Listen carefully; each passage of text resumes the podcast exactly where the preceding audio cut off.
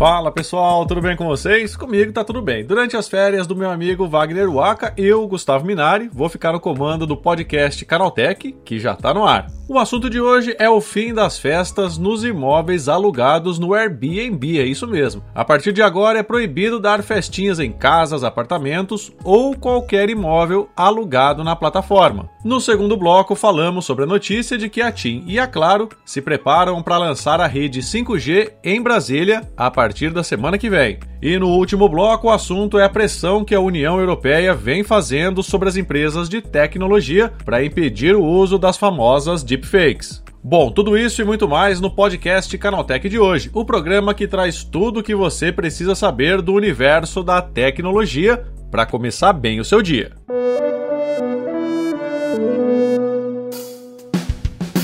Olá, seja bem-vindo e bem-vinda ao podcast Canaltech, o programa que atualiza você sobre as discussões mais relevantes do mundo da tecnologia. De terça a sábado, às 7 da manhã, a gente traz três acontecimentos tecnológicos aprofundados direto para o seu ouvido. Lembrando também que a sua segunda-feira não precisa mais ficar sem podcast. Você pode ouvir o Porta 101 e o link está na descrição desse podcast aqui. Não se esqueça de seguir a gente no seu aplicativo preferido para receber os episódios novos em primeiríssima mão. Ah, aproveita para deixar uma avaliação para a gente por lá. Combinado? Então vamos ao primeiro tema de hoje. O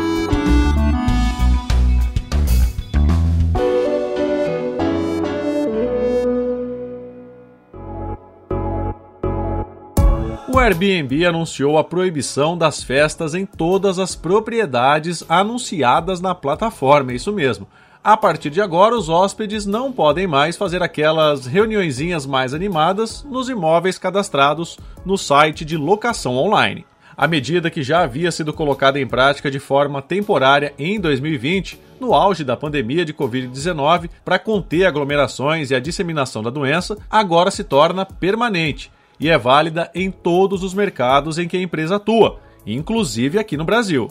A empresa explica que a suspensão dos eventos festivos nos imóveis causou boa repercussão entre a vizinhança, como era de se esperar, né? Com uma queda de 44% nas denúncias sobre perturbação após a suspensão das festas. Agora preste bastante atenção, porque quem burlar essa proibição poderá ser punido com a suspensão ou até mesmo com a expulsão definitiva da plataforma. Em 2021, na época em que a proibição das festas ainda era temporária, quase 7 mil hóspedes foram suspensos em todo o mundo por infringirem essa regra, segundo o Airbnb. Vale lembrar também que em 2019 o serviço começou a proibir festas organizadas por meio das redes sociais, além de eventos que pudessem incomodar vizinhos das residências alugadas. A restrição começou após um tiroteio ocorrido em uma festa de Halloween em Orinda, lá na Califórnia, em que cinco pessoas morreram e várias ficaram feridas. Mais de 100 pessoas participavam da festa, que aconteceu em uma casa alugada na plataforma. A empresa também conta com um canal de apoio ao vizinho, que pode ser utilizado para fazer denúncias de festas e outras irregularidades à plataforma. Além disso, o limite de 16 hóspedes por acomodação também por causa da pandemia, será removido nos próximos meses. A empresa afirma que há locais que, por definição, são capazes de receber confortavelmente e com segurança mais de 16 pessoas. O duro vai ser convencer essa galera que, apesar da aglomeração, todo mundo vai ter que ouvir som baixinho, sem extravagâncias alcoólicas ou qualquer coisa do gênero que caracterize uma festa um pouquinho mais animada.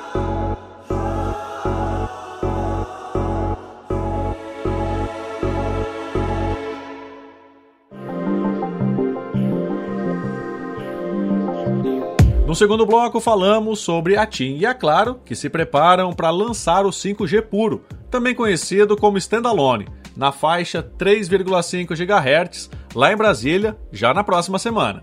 A TIM já definiu a data, na próxima terça-feira, dia 5 de julho. Já, claro, deve anunciar em breve os detalhes do lançamento lá na capital federal. O presidente da TIM, Alberto Griselli, prometeu um pacote 5G para os clientes brincarem com a velocidade a mais, a cobertura em Brasília deveria ter 30 novas antenas para transmitir a faixa de 3,5 GHz nos requisitos mínimos do leilão do 5G, mas a operadora diz que começará com 100 estações. E abre aspas, para o 5G ser relevante de imediato, dando oportunidade para o cliente migrar e ter um serviço de fato disponível, fecha aspas. Já o presidente da Claro no Brasil, José Félix, disse que a operadora apostou bastante na faixa de 2,3 GHz, considerada por especialistas como um 5G não puro, que começa a ser ativado em Brasília. Ele disse o seguinte, aspas, pagamos bem além do que eu gostaria, porque lá para 2025 não vai ter espectro suficiente. Em algumas áreas, como em São Paulo, por exemplo, pode até faltar. Fecha aspas. Há uma expectativa da Claro de que o 5G continuará demandando banda, mesmo com a prática do reforme, que é aquele recurso que usa frequências que antes eram destinadas aos serviços de voz. Mesmo assim, José Félix diz que não espera suprir essa necessidade usando toda a faixa de 26 GHz, da qual a empresa adquiriu dois lotes. Segundo o jornal Valor Econômico, as primeiras antenas da Claro serão ativadas na Asa Norte, um dos bairros principais da capital, mas a ampliação para outros pontos deve acontecer nos próximos dias. A operação já é considerada comercial, ou seja, pode ser utilizada por clientes regulares da empresa, mas ainda não foram divulgados os planos de contratação nem as condições para quem já é cliente da Claro.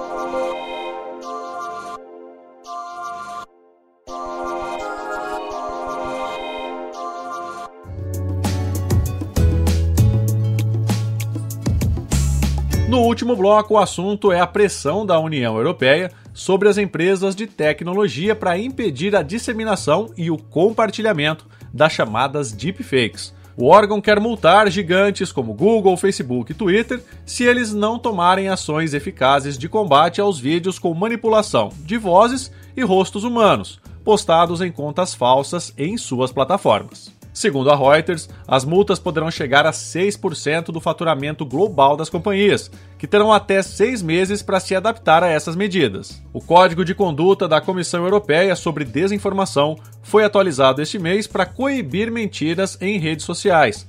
A atualização vai trazer mais exemplos de comportamento de manipulação a serem combatidos. A atualização vai trazer mais exemplos de comportamento de manipulação a serem combatidos, como deepfakes, contas falsas, falsificação de documentos oficiais, bots para difundir e ampliar conteúdos e debates divisivos nas redes sociais, ataques de trolls em perfis e roubo de informações. Criadas em 2018, essas diretrizes já eram de execução voluntária e agora passarão a ser um regime de corregulação com responsabilidade compartilhada entre as autoridades e as empresas. Segundo o secretário de Indústria da União Europeia, Thierry Breton, que está liderando a campanha contra a publicação de fake news no bloco, aspas, a desinformação não pode continuar sendo uma fonte de receita. O melhor antídoto é cortar o financiamento. As plataformas não podem mais receber um único euro com a disseminação de desinformação. Desmonetização é um ponto importante do Código de Práticas contra a Desinformação. Fecha aspas o código será vinculado a novas regras mais rígidas da União Europeia, presentes no Ato de Serviços Digitais, aprovado neste ano pelos 27 países do bloco. É isso, gente. Terminados os temas mais relevantes de hoje, vamos agora para o quadro Aconteceu Também.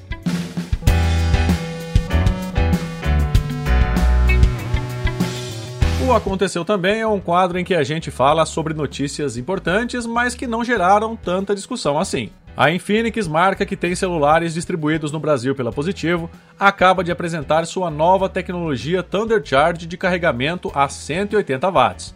Com isso, a empresa pretende oferecer soluções competitivas em relação a concorrentes como Xiaomi e empresas do grupo BBK Electronics, como Realme, Oppo e OnePlus, que avançam rapidamente rumo aos 200 watts. Segundo informações divulgadas pela marca, a nova tecnologia é capaz de levar uma bateria de 4.500 mAh até 50% em apenas 4 minutos. O tempo para completar esse tanque não foi divulgado, mas é possível que ele fique próximo dos 15 minutos. Grandes velocidades de carregamento costumam gerar preocupações relacionadas com a segurança da operação, mas a Infinix também abordou essa situação. As baterias compatíveis com Thundercharge possuem taxas de recarga 8C, enquanto grande parte dos componentes em outros aparelhos trazem certificações 1C e 3C. Na prática, isso significa que existe uma maior proteção contra situações de superaquecimento durante as recargas. Recursos integrados de software e hardware fazem com que as temperaturas da bateria nunca ultrapassem os 43 graus Celsius. A empresa não divulgou quais celulares terão compatibilidade para carregamento de 180 watts, mas é possível que ele já esteja disponível para os próximos modelos lançados. O Ministério da Justiça e Segurança Pública anunciou ter realizado a primeira operação de busca e apreensão dentro do metaverso no nosso país.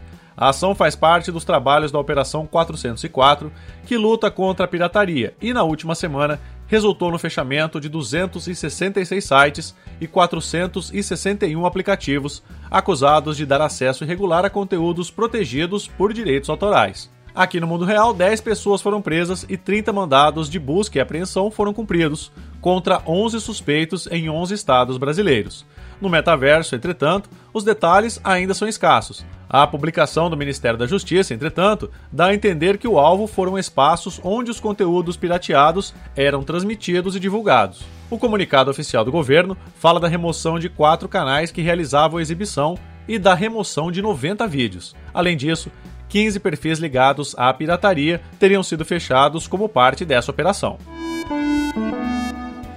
O Nothing Phone One, ou 1, mais uma vez, é alvo de vazamentos e rumores, mesmo estando a poucos dias de ser oficialmente apresentado pela nova empresa de CarPay, o cofundador da OnePlus. Agora, imagens mostram o aparelho na cor preta e a própria marca confirmou seu processador, um Snapdragon 778G Plus. Rumores indicam que o chipset da Qualcomm será apoiado por até 8 GB de memória RAM e contará com até 128 GB de armazenamento interno.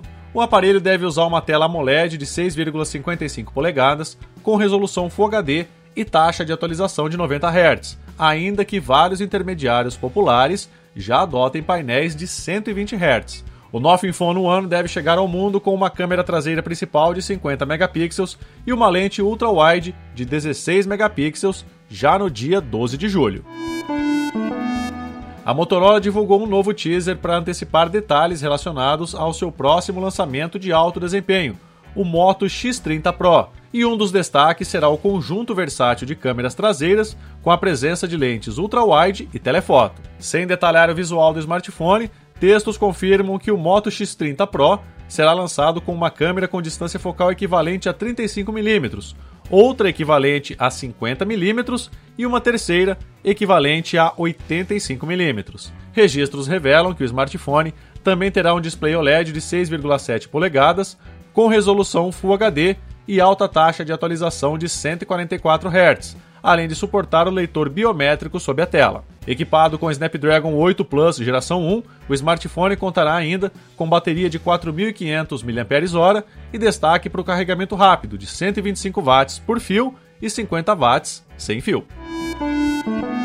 O Tribunal de Justiça do Rio de Janeiro suspendeu o aplicativo de delivery de comidas Valeu, criado pela Prefeitura em março, com a justificativa de que ele sufoca outros serviços privados do ramo o Valeu surgiu como uma alternativa da administração municipal para entrega de comidas à população da cidade. A ideia era trazer melhor remuneração aos entregadores, mais liberdade de concorrência a restaurantes e preços mais competitivos para os consumidores. Além da suspensão, a decisão obriga a prefeitura a publicar virtualmente todas as informações que demonstram os gastos na elaboração e operacionalização do app, além das receitas obtidas por meio dessa plataforma.